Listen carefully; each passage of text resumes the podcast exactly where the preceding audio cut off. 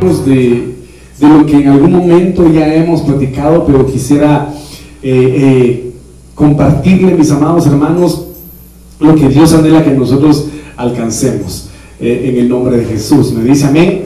Usted sabe perfectamente bien que el Señor ha estipulado ciertos lugares, amado hermano, específicos para poder trascender o para poder realmente llevar a sus hijos a una dimensión maravillosa. Si usted se da cuenta, mis amados hermanos, eh, cuando el Señor le dio los mandamientos a Moisés, la Biblia dice de que Moisés tuvo que subir al monte. ¿Cuál era ese monte, man? ¿Cuál era, cómo se llamaba ese monte? El monte del Sinaí. En el monte del Sinaí el Señor se le reveló a Moisés de una manera sobrenatural, de una manera maravillosa, mis amados hermanos. Entonces vemos que también así como Dios busca puntos altos para ser hallado, para ser encontrado y para poder hablarle a sus hijos, también el enemigo trata la manera de buscar lugares altos para poder tener un contacto con, aquellos que, le, que le siguen y que le creen. Me dice amén. Y lo vemos desde el principio cuando Nimrod, mi amado hermano, eh, eh, se puso en, coordinación, coordinó, ¿verdad? Ese levantamiento de esa torre llamada Babel.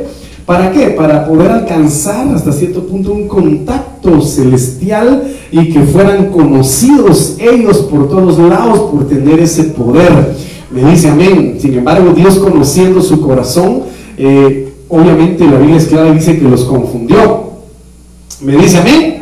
Entonces, yo quisiera hablarle a mis amados hermanos sobre vivir, habitar o permanecer en los lugares altos. Usted sabe perfectamente bien que cuando Abraham y, Lot eh, se estaban discutiendo sus pastores, me dice a mí, eh, Abraham dijo no podemos permanecer juntos, no podemos permanecer juntos y se dividieron y al final Abraham buscó las alturas y Lot buscó las llanuras, dice que se fue a Sodoma y Gomorra. Entonces viene Dios y busca la manera de cómo, amado hermano, restaurar estos puntos de contacto que se han perdido. El pueblo de Israel eh, definitivamente desobedeció a Dios en muchas ocasiones y en muchas oportunidades, porque en todos los lugares altos de Jerusalén de Israel levantaban eh, eh, altares idolátricos aceras, baales, en lugares altos. Porque obviamente, como usted lo sabe, y le vuelvo a repetir, son puntos de contacto que, amado hermano, son especiales. Son muy especiales. Entonces, vamos a verificar algunas cuestiones acá. Miren lo que dice acá en Deuteronomio capítulo 32, versículo 11. Como un águila que despierta su mirada, que revolotea sobre sus polluelos, extendió sus alas y los tomó. Esto es referible a cuando el Señor sacó al pueblo de Israel de Egipto. Los llevó sobre su plumaje. Fíjense ustedes de que este suceso fue tan, tan sobrenatural, tan maravilloso, porque Dios manifestó, bueno, yo, yo opino, ¿verdad? En mi humilde criterio, opino de que Dios manifestó una pizca de su poder. ¿Me dice amén? Una pista de su poder en Egipto. Pero el pueblo de Israel nunca se dio cuenta de lo que verdaderamente Dios hizo. Porque a pesar de que Dios hizo todas esas maravillas, no le creyeron a Él, ni le obedecieron. ¿Me dice amén? Entonces dice Deuteronomio 32, 12, el Señor los guió y con Él no hubo Dios extranjero. Mire lo que dice acá. Lo hizo cabalgar ¿A quién? Al pueblo de Israel sobre las alturas de la tierra. Y comió el producto del campo.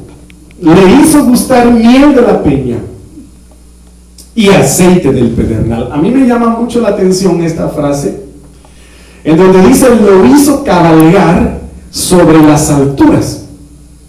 ¿A quién hizo cabalgar sobre las alturas? Al pueblo de Israel.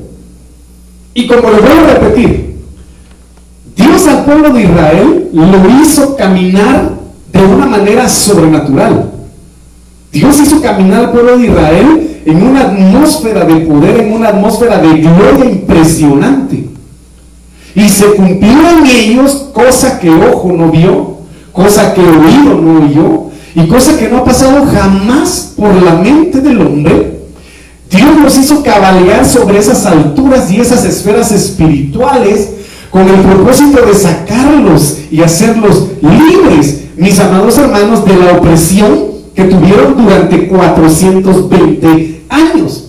Pero el pueblo de Israel estaba cegado tanto por, el, por, el, por Egipto, por el mundo, que no valoró ese, ese tiempo, ese periodo en el que Dios nos hizo cabalgar sobre esas alturas maravillosas. Porque solo imagínese usted, solo, solo imagínese, el hecho de que toda la potencia, la potencia de Egipto, porque Egipto era una potencia, ¿me dice amén? Era una potencia económica, Egipto era una potencia militar, Egipto era una potencia política, Egipto era una potencia comercial, Egipto tenía un gran poder socioeconómico y político tremendo y que tenía un faraón que no temía a Dios, que no tenía ningún temor hacia Dios, ni mucho menos amor hacia el pueblo, amado hermano, a quien en un momento Dios los había eh, protegido y, que se habían olvidado de la historia de que habían eh, eh, Dios levantado a un hombre, ¿verdad? Hebreo, que era José, para sostener a Egipto durante los siete años, hermano, de tres años y medio de, sequía, ¿verdad? Y tres años y medio de, de abundancia. Se olvidaron de lo que hizo Dios a través de José. Y que a pesar de esa, esa tiranía y a pesar de ese gran poder humano, terrenal que tenía Egipto, Dios hizo un, Dios hizo un, dio, dio un soplo, un soplo de su poder, una pequeña pizca de su gloria manifiesta en Egipto, en un gran país que todo el mundo pensaba que no podía ser derrotado y por eso los pueblos cuando escuchaban que Israel iba a pasar por ellos tenían miedo de Israel porque habían escuchado lo que Dios había hecho a favor de ellos en Egipto y decían, si hicieron esto con Egipto, ese gran país poderoso, ¿qué no nos irán a hacer a nosotros? Pero el pueblo de Israel sabía, ¿se daba cuenta de eso? No, no se daba cuenta de eso. Y yo quiero decirle con todo mi corazón, mis amados hermanos, que cuando nosotros estamos sumergidos en Dios, muchas veces el Señor nos permite permanecer en alturas para que no nos demos cuenta de muchas cosas y salgamos en victoria de diferentes circunstancias. Entonces, cuando nosotros vamos a la palabra alturas del hebreo 11, 16, Bama, significa elevado, elevación, significa cumbre, significa lugar alto que está a gran altitud. Por eso era que el Señor le daba instrucciones en el caso de, de los sacerdotes, ¿verdad? En el caso incluso de Abraham, le dio instrucciones de cómo levantar un altar, cómo iban, cómo iban estipuladas o cómo iban posicionadas cada una de las piedras que iban a formar el altar. ¿Qué era lo que elementos tenían que poseer los altares? Por eso lo vemos también en el libro, cuando Elías pidió que le prepararan el altar y, que, y, y para probar a los, a los, ¿cómo se llaman? sacerdotes de Baal, a los profetas de Baal. Entonces vemos que incluso el altar se constituye pues un lugar alto para sacrificio en donde Dios anhela y desea que nosotros presentemos sacrificios vivos, agradables a Él. Pero cuando nosotros vemos esta parte de acá significa elevar. ¿Qué quiere decir esto? De que el pueblo de Egipto, por muy poderoso que haya sido materialmente hablando, estaba en un nivel muy bajo a comparación del pueblo de Israel. Y ahí es donde nosotros nos damos cuenta de la diferencia en cuanto al nivel espiritual que tenemos eh, en comparación a los que no tienen al Señor, en comparación a aquellos que no quieren nada con Dios. Algunos podrán decir, no, yo no tengo necesidad, yo tengo dinero, yo estoy bien, ¿verdad? Me va bien, no tengo necesidad, tal vez tu posición terrenal esté bien, probablemente, pero es inferior alguien quien es humilde y dice yo busco a Dios y necesito de Dios. Entonces el faraón no quería nada. Y como lo voy a repetir, aunque era una potencia económica tremenda, estaba en un nivel inferior espiritualmente hablando, a comparación del nivel espiritual que el pueblo Israel tiene. Por eso usted tiene que entender la, la gran necesidad, la gran importancia y el gran poder que tiene el buscar a Dios, el congregarse el darle en nuestro corazón al Señor. Porque yo le digo una cosa, hablando personalmente, si yo tal vez, sí, tal vez, hipotéticamente hablando, yo hubiese estado lejos del Señor,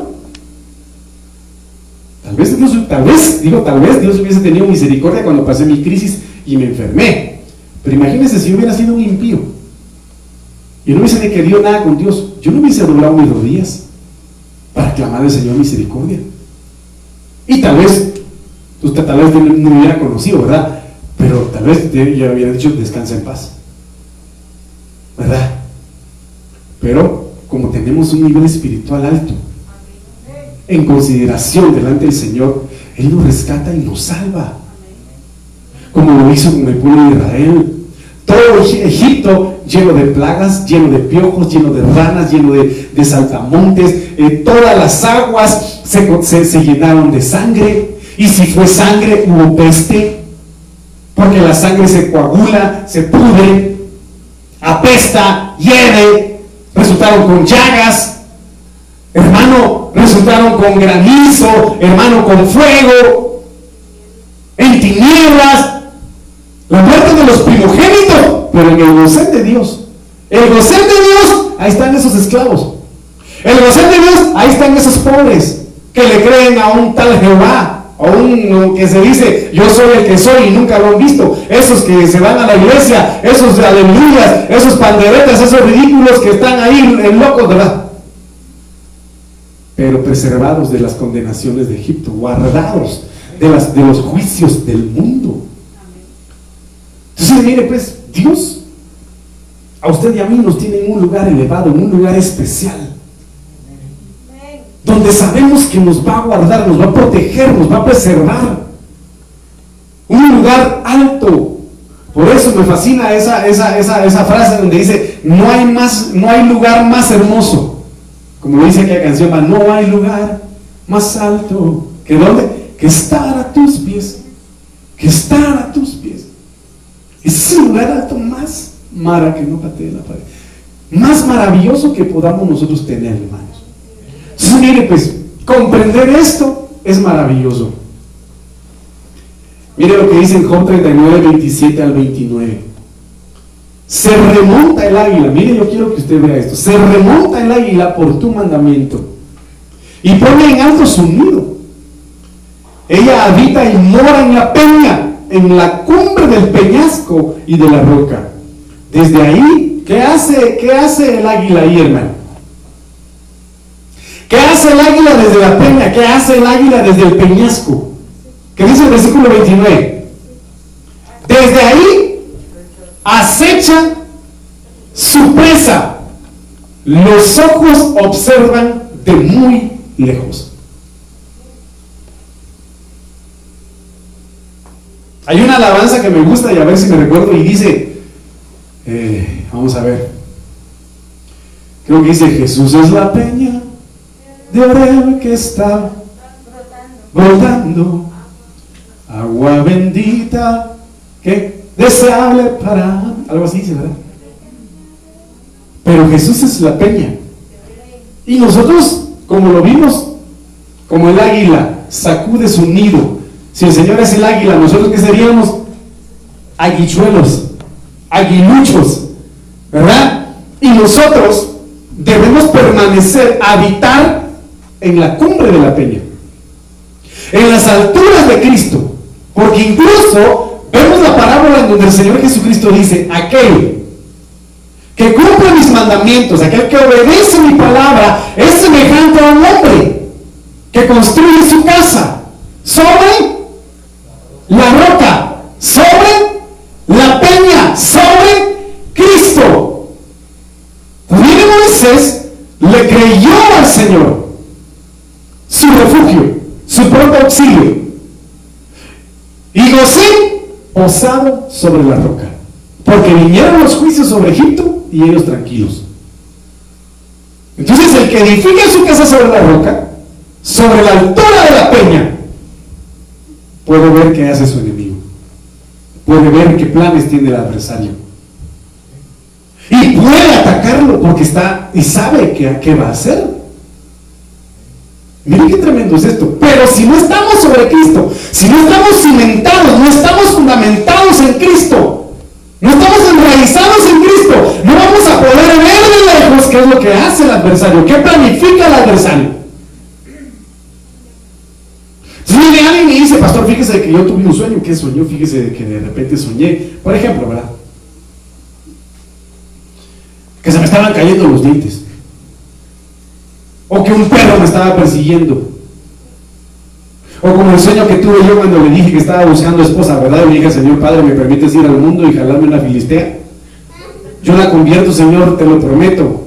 Yo sé que puedo, Señor. Que si Señor me habló por un sueño y le conté, ¿verdad? Que yo iba caminando, hermano, y de repente del lado izquierdo, del lado derecho había un cementerio. Y cuando yo vi el cementerio salió de una, de una tumba una zombie. Salió una mujer de una tumba, hermano, y le digo, en el sueño la mujer era hermosa, de hermoso parecer. Entonces viene Juan Caballo, ¿verdad? y se fue para el cementerio. Entonces yo me sorprendí cuando yo al otro día desperté y no me quedé con la duda, dije, Señor, ¿qué significa? Y pidiendo Señor, ¿qué significa? ¿Qué significa? ¿Qué significa? El Señor me habló y me dijo que si te metes con muertos, muerto vas a terminar. Entonces, cuando nosotros estamos sobre la peña, el Señor nos habla. El Señor nos revela. El Señor nos advierte, mira, el enemigo te quiere atacar así, mira, el enemigo te quiere atacar acá, mira, el enemigo te quiere destruir por acá, mira el enemigo lo que está haciendo, mira lo que el enemigo lo que está planificando. Entonces el Señor viene y empieza en Cristo a revelarnos lo oculto para poder discernir un ambiente espiritual y poder ver cosas que ojo no ha visto, ni oído, ni oído ha escuchado, ni por la mente del hombre ha pasado. Entonces, en otra oportunidad yo le comenté a usted que en un sueño yo vi que estaba en el espacio, hermano. Tal vez no era Superman, ¿verdad? Pero estaba en el espacio y miraba yo la, la tierra y de repente a mi lado derecho una bola de fuego impresionante, hermano, que cayó sobre la tierra y hizo, hizo desgracia a la tierra. Entonces me provocó mucho temor. Y no le quise preguntar al Señor porque era lógico lo que venía, ¿verdad? Pero cuando vemos los tiempos de hoy, vemos destrucciones por fuego en diferentes lados. Vemos destrucciones, miren el volcán que está ahorita allá en España destruyendo, hermano, caminando lentamente, dice, pero destruyendo. Entonces, le digo esto, porque si nosotros somos aguiluchos del Señor, tenemos que permanecer en la peña, pero si nos bajamos de Cristo, si descendemos de esa cima, no vamos a perder ese privilegio de estar elevados, de estar en un nivel alto espiritualmente hablando y ser presa fácil de la serpiente. Porque recuerde que el águila, el águila mira a la serpiente, se va de picar y ¡fa! La agarra, hermano. Se la come. Entonces desde ahí se echa la presa. Pero a si nos bajamos de Cristo, si descendemos al nivel tierra, vamos a ser presa fácil. Por eso es importante permanecer en Él. Me dice amén. Denle forma de palmas al Señor con todo su corazón.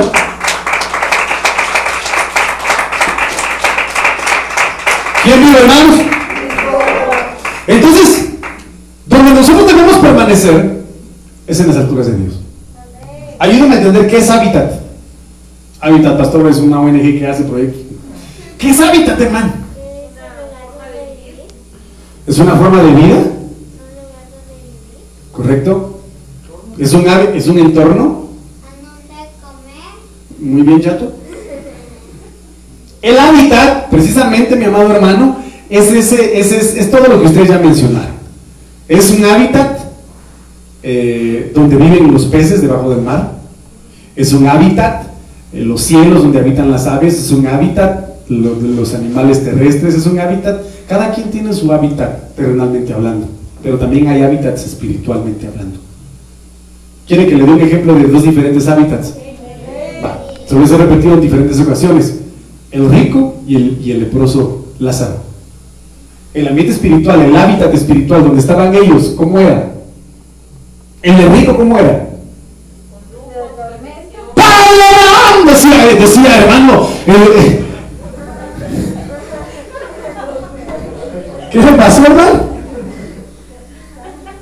¿Ah? Gritaba el rico, ¡Pablo Abraham! ¡Pablo Abraham! ¡Dile a Lázaro que moje su dedo! Porque los hermanos están asustados. Porque estoy en un lugar de tormento. ¿Y cuál era el hábitat de Lázaro? Ah, hermano. Solo imaginémonos en una luz resplandeciente. Su cuerpo, en lugar de llagas, renovado como la piel de un bebé. en paz, con gozo, confortado y consolado, en prosperidad espiritual. Le digo, prosperidad espiritual. ¿Y el rico? ¿Cuál era su hábitat en ese momento? Sufrimiento, dolor, angustia, lamento, lloro. ¡Ya no aguanto más! ¡Ayúdeme! ¡Ya no soporto! ¡Auxilio, Lázaro!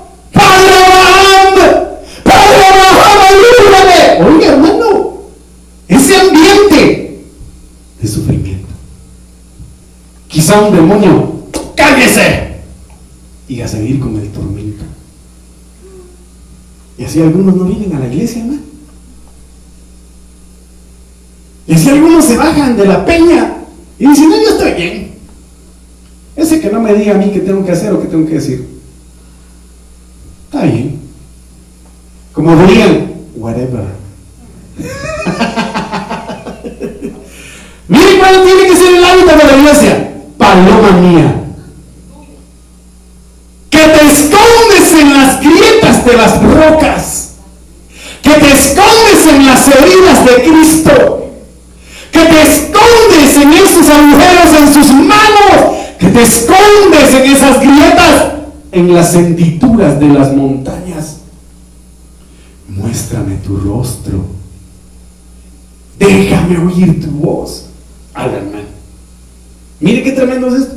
Pues tu voz es placentera y hermoso tu semblante. Y hay algunos hermanos que están como Lea. ¿No, hermano? Pero aún así el Señor nos ama. Él nos ama. Oh, Él nos ama. ¿Qué dice la? ¿Qué dice esa canción? Cuánto Él nos ama. Ay, qué preciosa, qué preciosa alabanza, hermano. Pero el Señor dice, paloma mía, eres hermosa. ¿Dónde? Estando en Cristo. En las alturas donde está Cristo eres hermosa, eres preciosa, hermana mía. Tú eres hermoso delante del Señor. Eres precioso delante del Señor cuando te escondes, te refugias, te sumerges en Cristo. Porque no, no nos mira a nosotros, mira a Cristo en nosotros. A la hermana. Entonces, aunque nos salgan gallos, hermano, aunque tengamos, pues qué sé yo, defectos, errores, errores, horrores y todo lo demás, y hasta malos olores, el Señor nos ama. Así nos ama, hermano. A ver, diga, levanta su mano y diga, Señor, gracias por amarme tal y como soy. Gracias por amarme tal y como soy. Al hermano. Paloma mía, que te escondes. En estos tiempos yo le aconsejo, escóndase en la peña. Escóndase en las alturas y ahí preparémonos. Y ahí preparémonos para el encuentro con nuestro amado. Busquemos ser hermosados por el Espíritu Santo dentro de las grietas de la peña y de la roca. Y ahí vamos a ser embellecidos, hermano. Entonces miren lo que dice acá. Esto lo mencioné en algún momento, pero mire Génesis 19, 17, yo quiero tomarlo desde este punto de vista. Que vinieron los ángeles a Sodoma y Gomorra y a destruirla. ¿Sí o no? Pero miren algo que impresionante. Que desde el más chiquitito, así como de la edad de aquel Sebastián, hasta el más grande de la edad de 80, 90 años, supongamos que, que había más personas de mayor edad, 100 años, todos estaban corrompidos. Todos estaban sumidos en las tinieblas, en la perdición. Todos. Porque Abraham le dijo al Señor, si hubiera un justo, tú destruirías ese lugar. Pero tal vez el Señor le dijo, ay Abraham, el hubiera no existe. Pero el Señor le respondió muy cortésmente y le dijo, si hubiera uno, si hubiera uno, pero como no había, yo no la destruiría. Oiga, oiga hermano, ¿a qué nivel de contaminación espiritual estaban estas personas de Sodoma y Gomorra? ¿Mm? Bestialismo, pedofilia, homosexualismo, lesbianismo. Oiga, a todo nivel iban pues estas cosas mal. Si viene Dios, no, este, este lugar está totalmente perdido, hay que destruirlo. Entonces el Señor y dice acá, y aconteció que cuando los habían llevado fuera, le dijeron a Lot, huye por tu vida, ¿se recuerda que platicamos de eso? Huye por tu vida, no mires atrás. Y no te detengas en ninguna parte del, del valle, en la, plan, en la parte plana, sino que le dijo, sube, escapa al monte. No sea que perezcas.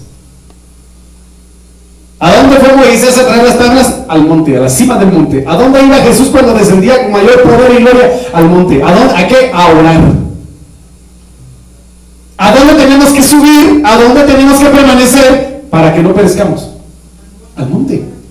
Al monte. Al monte de Dios. Al monte Sinaí. Al monte de Dios. Al monte Sión. Al monte de Dios.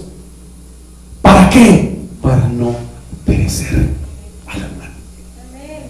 Y conste que no le estoy hablando, ay, sí, pastor, es que mire qué tremendo esto, los volcanes están estallando y si no, si nos vamos a morir chamuscados, pero que Pompeya, yo vi esa película ya tres veces, desde que vez que usted lo mencionó, ay, seguro que la vio. yo no le hablo de ese tipo de destrucción. Le hablo de perecer a través de las pestes espirituales que se están levantando el día de hoy, a través de las enfermedades del alma que están afectando a las sociedades del día de hoy. Le estoy mencionando y le estoy diciendo que no vamos a perecer porque el imperio de la impiedad, dice el reino del pecado, está avanzando. Y aunque alguien lo detiene, que es el Espíritu Santo a través de la iglesia, sin embargo está operando. Sin embargo está operando. Pero si nosotros no subimos al monte, si nosotros no buscamos estar en esa altura, muchos van a perecer. Y por eso la Biblia es tan clara y se lo vuelvo a repetir. Muchos, muchos, muchos, muchos. ¿Cuántos son cristianos aquí? ¡Wow! Hermano, un montón. Dentro de un concierto. Pero ¿cuántos escogidos hay? Yo le pregunto, mejor, mejor le planteo esta pregunta para que usted se lo responda cada uno se lo responda. ¿Usted es escogido? ¿O es llamado? ¿Usted es llamado? ¿O es escogido? ¿Ah? ¿Qué quiere ser?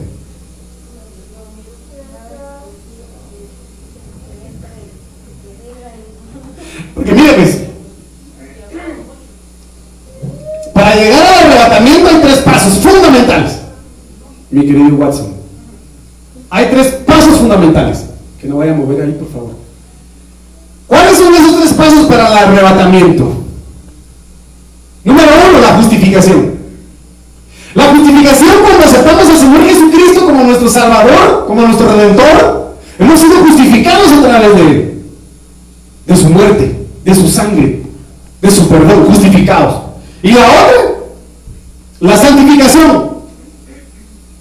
La santificación que se da en el proceso de nuestro caminar como cristianos, al hacer su obra, al mantenernos en la fe, al mantenernos en el amor y todo lo, todo lo concerniente a buscar a Dios. Y si nosotros permanecemos firmes y vamos evolucionando en el proceso de santificación, la santificación nos lleva al último punto que es la glorificación. Ser glorificados. Y los glorificados son los escogidos. Porque muchos fueron llamados. Yo acepto al Señor Jesucristo, gloria a Dios, qué bendición. Y se permanecieron y permanecieron ahí en la santificación, pero ya en el proceso de, ese proceso de santificación, algunos chapalean. ¿Verdad?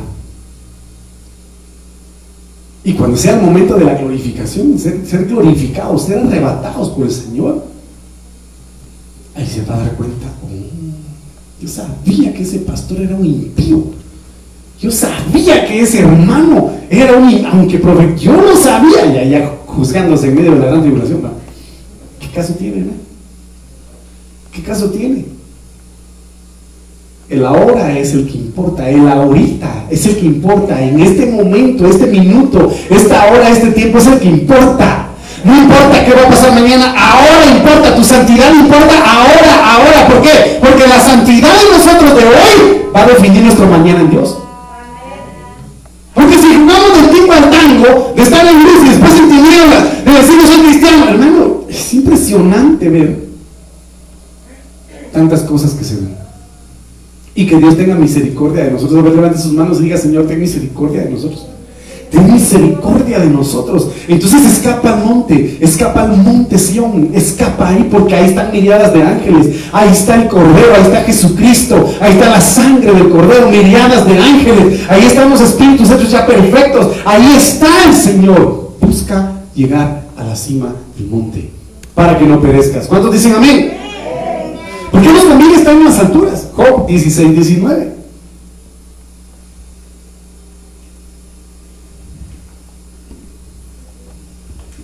Qué dice ahí. ¿Puede leer lo que dice ahí no? ¿Qué dice?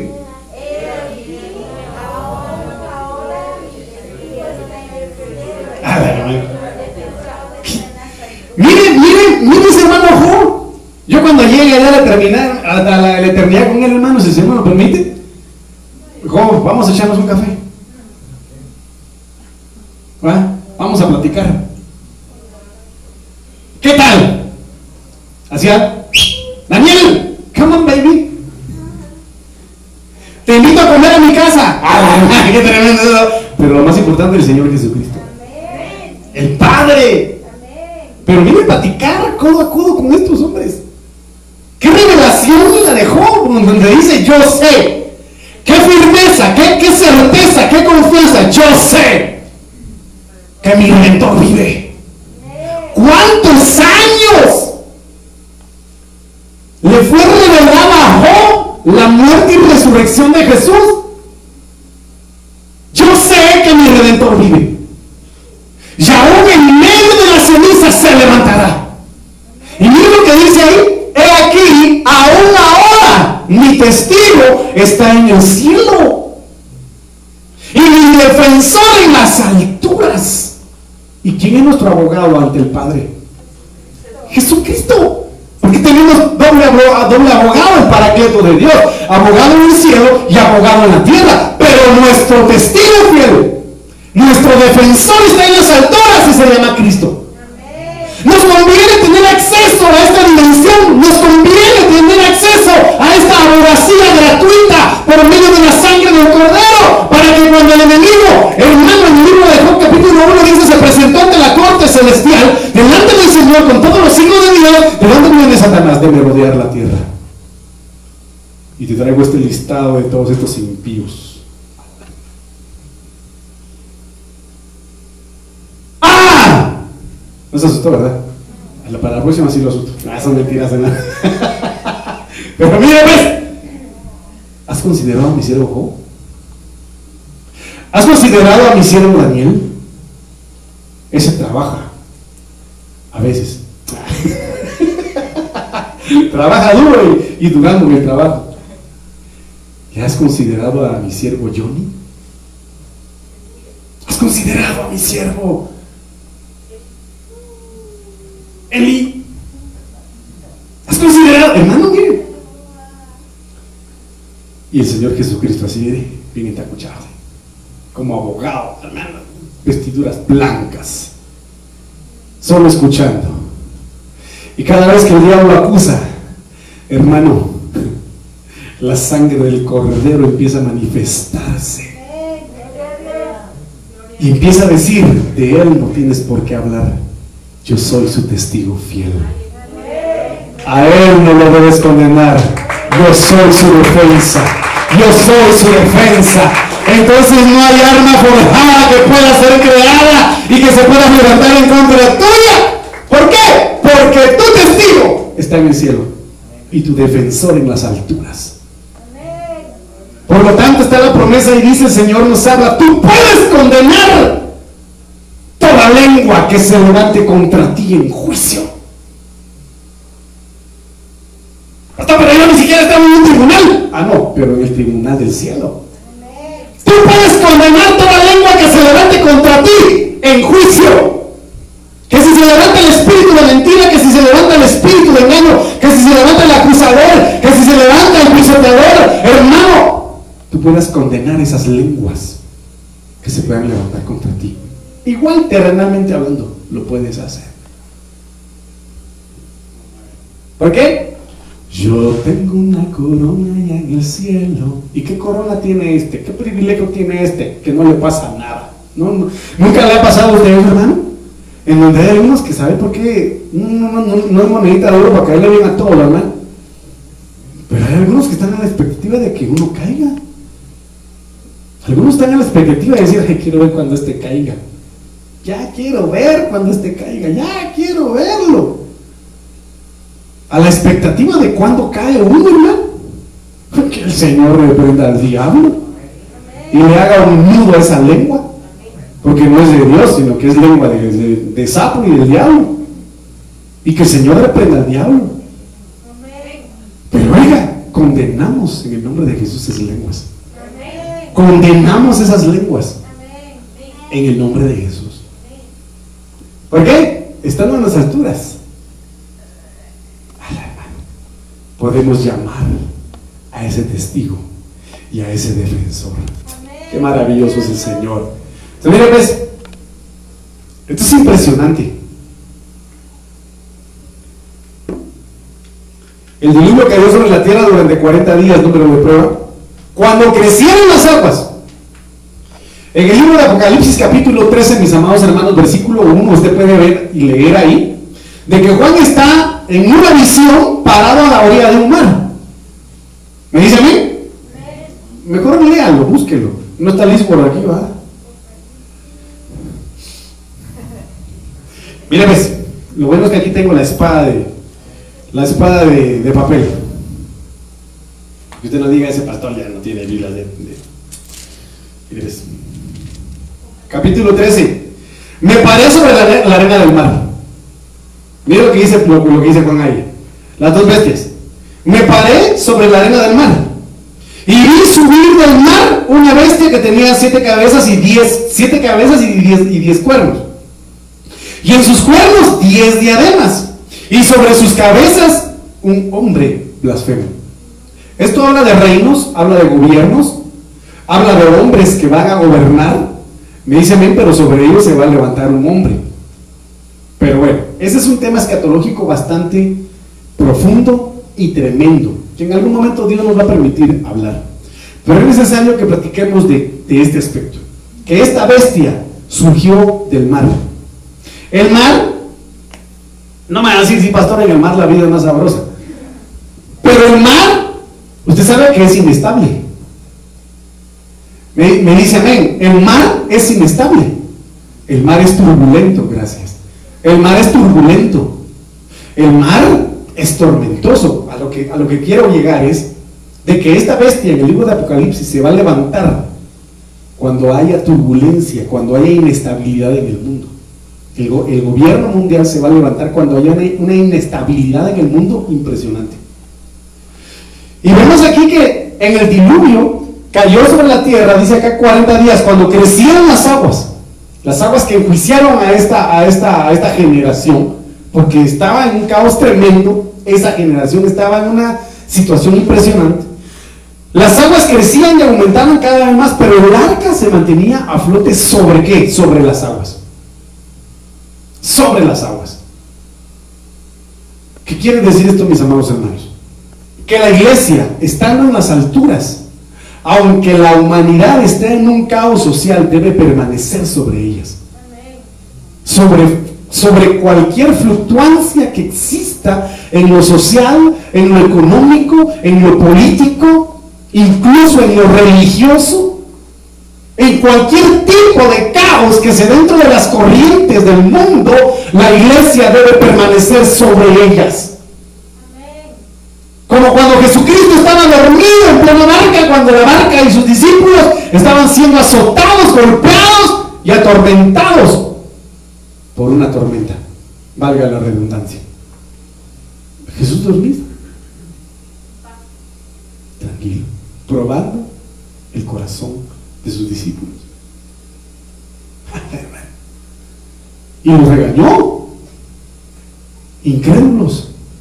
Les dijo, viene y él, estando en la barca, sosegó, calmó la tormenta. La iglesia, que es figura aquí del arca, debe estar flotando sobre las aguas, sobre las aguas, sobre las aguas. Y qué impresionante porque la culminación del arca, ¿dónde quedó el arca? En el monte, sobre el monte Ararat, sobre un monte. Tanto crecieron las aguas que cubrieron las montañas más altas que hay debajo de los cielos. El nivel del agua subió más de 7 metros por encima de las montañas. Entonces yo le mencionaba a usted aquella vez, el monte más alto del mundo, ¿cuál, cuál, es? El Everest. ¿Verdad?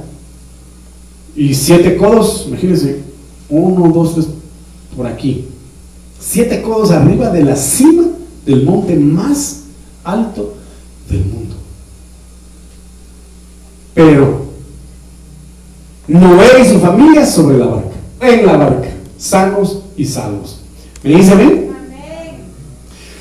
Colosenses 3.2 dice, poned la mirada en las cosas de arriba, no en las de la tierra. ¿Dónde tiene que estar nuestra mirada, hermano? En las cosas de arriba. ¿Por qué es que nosotros tenemos un nivel privilegiado estando en las alturas de Dios?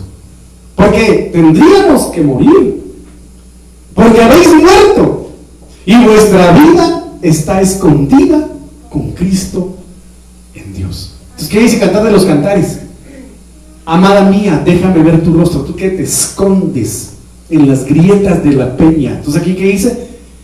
Vuestra vida está escondida con Cristo en Dios.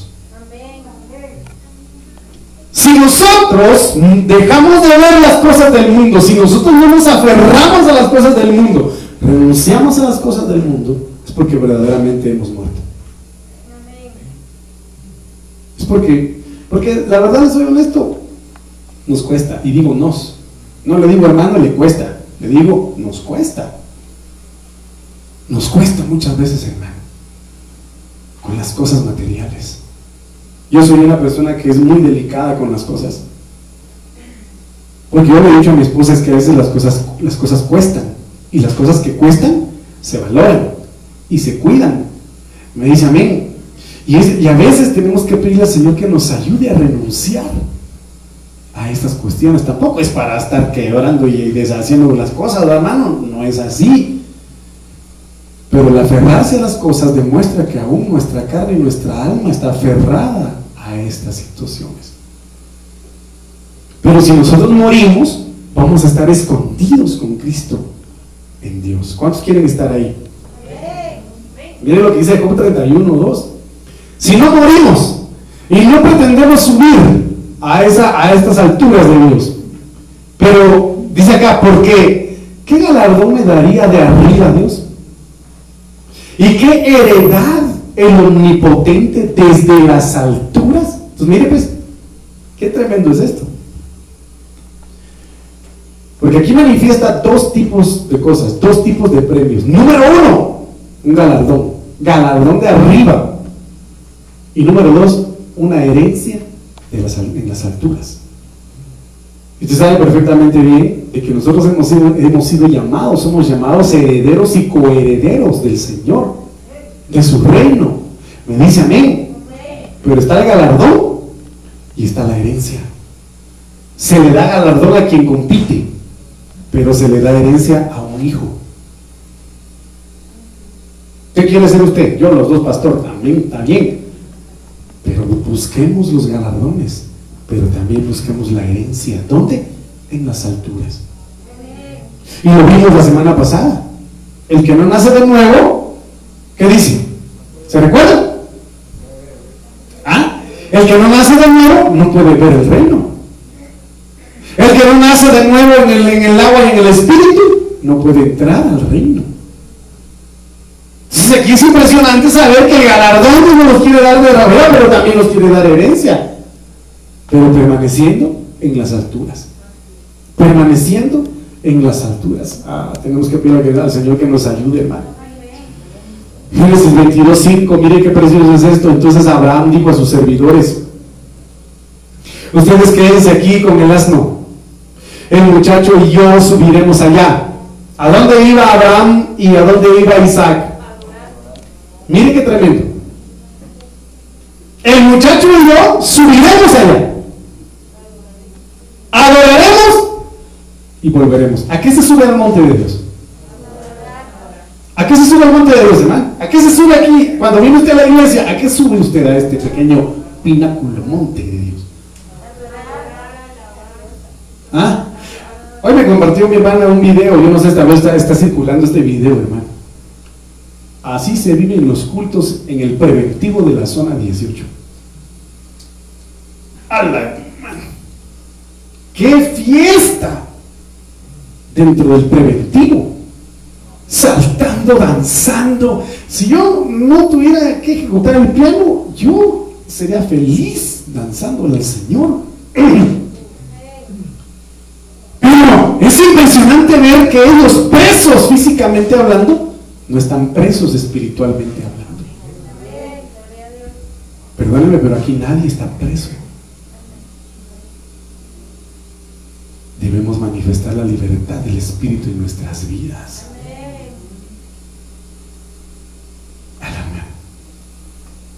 Se sube al monte a adorar.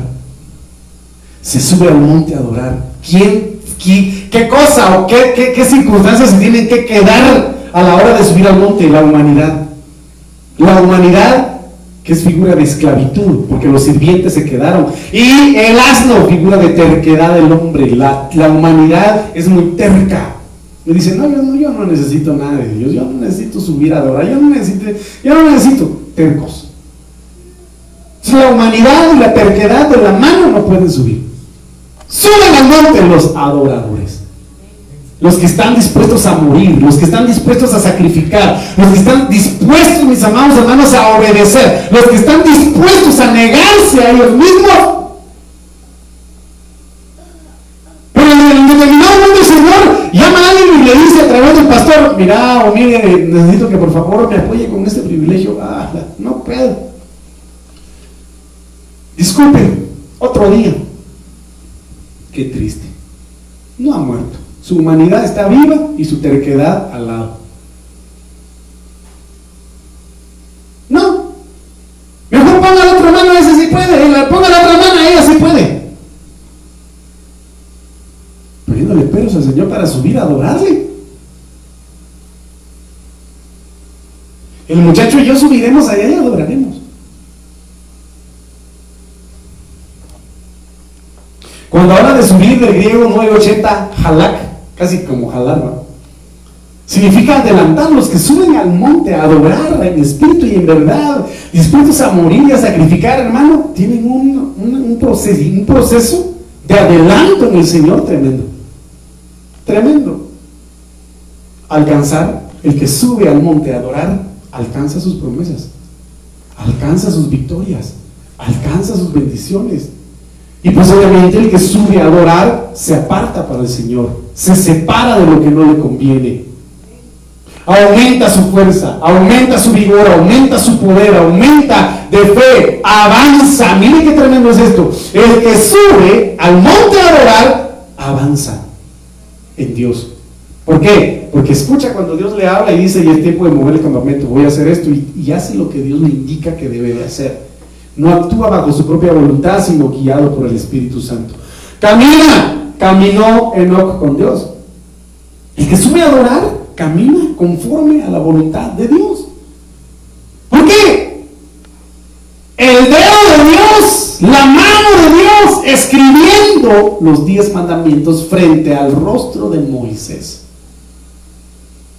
Estaba en el monte, en la cima del monte. Qué tremendo es esto, porque yo le dije a usted en determinado momento y lo sabemos perfectamente bien. Están las tres dimensiones del atrio, lugar santo y lugar santísimo. En el atrio, ¿quién estaba en el atrio a las faldas del, monte? El pueblo. El pueblo perdido, el pueblo sumergido en el pecado, el pueblo sumergido en la idolatría, en el atrio. En el lugar santo, ¿quién estaba? Josué a la mitad del monte. Esos que no saben ni qué pasa abajo ni qué pasa arriba, tibios hasta cierto punto, ¿verdad? Pero los del lugar santísimo, están frente al Señor escuchando su voz, recibiendo sus mandatos y obedeciéndole, llenándose de ese celo santo del Señor. Entonces el que sube crece en Dios. Crece en Dios. No se detiene. Ni porque le dé gripe, ni porque le dé moquillo, ni porque le dé giote, ni porque le dé nada. Hermano, Busca crecer en el Señor. Busca crecer en Dios. Yo le comenté a usted en determinado momento y lo viví, y yo soy testigo de eso y lo digo delante del Señor en cuya presencia estoy. Yo, hermano, desea hablar lenguas. Yo le dije, Señor, dame, dame lenguas, yo quiero hablar lenguas. Y en un momento llegó el profeta Tito, hermano, a la iglesia, y a través de esa unción maravillosa, el Señor me llenó de su espíritu y empecé a hablar lenguas. ¡Qué bendición! ¡Gloria a Dios! Pero yo quería más. Pero yo deseaba más. Yo tenía hambre y tengo hambre del Señor cada día. Soy dije, Señor, yo, yo necesito un cambio de lenguas. Llévame a una dimensión mayor. Yo necesito un cambio de lenguas. Que si de repente llegó el profeta Erwin Cano, difunto, el Señor, el hermano que yo sé que está en la presencia del Señor, y empezó, hermano, yo estaba al lado de él, y empezó el varón a hablar lenguas. Y el espíritu se activó, mi espíritu se activó un ratito y le dije, Señor, yo quiero las lenguas de este varón. Señor, yo quiero sus lenguas. Y miren, hermano, se lo digo delante del Señor, empecé a experimentar ese cambio de dimensión espiritual. ¿Pero por qué? Porque se sube al monte para crecer, no para decrecer. No se sube al monte, Señor, te vengo a dar las quejas, mira a este hermano cómo me critica, mira señor, este cómo habla mal de mí, mira a este cómo se viste, o mira a este cómo habla. No, hermano, se sube al monte a tener intimidad con el Señor. Se sube al monte a querer escuchar la voz de Dios, a crecer. Y el que sube al monte a adorar, da. ¿Qué? ¿Qué, ¿Qué hace el que sube al monte a adorar? Da. ¿Qué da? Su vida, su tiempo, lo que el Señor le pida, se lo da. Y aquí lo vemos en Abraham. Dios le dio a Abraham su promesa. Yo voy a decir una cosa, cuando Dios le da algo a alguien, lo hace para probarlo. Lo hace para probarlo. Cualquier cosa que nosotros le, estemos pidiendo a Dios, Dios nos lo da para probarnos. Para saber qué vamos a hacer con lo que nos da y cómo vamos a actuar con lo que nos da. Porque hay algunos que tanto le piden al Señor, el Señor les da y solo le dan y se van. ¿Cuánto tiempo estuvo pidiendo el pueblo de Israel por su libertad? El Señor lo liberó. ¿Y qué hicieron con esa libertad? Perderse en el desierto. Señor es el que sube el monte adorar, le da al Señor. Adoración. Adorarte le da vida a mi ser y mi alma se deleita en alabar. Con apuro, porque estaba apuro. Subir, el que sube, al hermano. Mire, mire, mire esa palabra. Desaparece.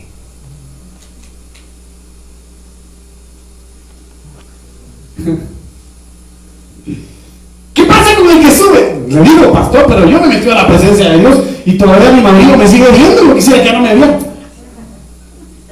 Desapareces delante del adversario. Ya no te puede ver. Ya no te puede encontrar. Porque tú estás sumergido en esa atmósfera de gloria. Dios te cubre. Dios te rodea y te hace invisible ante el adversario. El que sube al monte escapa para buscar al Señor y muere. ¿Cuántos quieren subir al monte, hermano? Yo quiero subir al monte. Mira lo que dice Juan 4, 23 al 24. Pero llega la hora. Esta es la hora, hermano. Y ya estamos en ella. Mira lo que dice el Señor Jesucristo. En que los verdaderos adoradores adorarán. ¿Cuántos verdaderos adoradores hay en este lugar? Digan amén.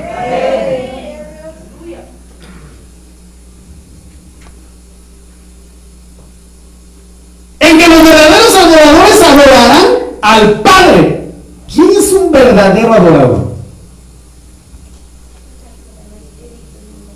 ¿Ah? El que adora.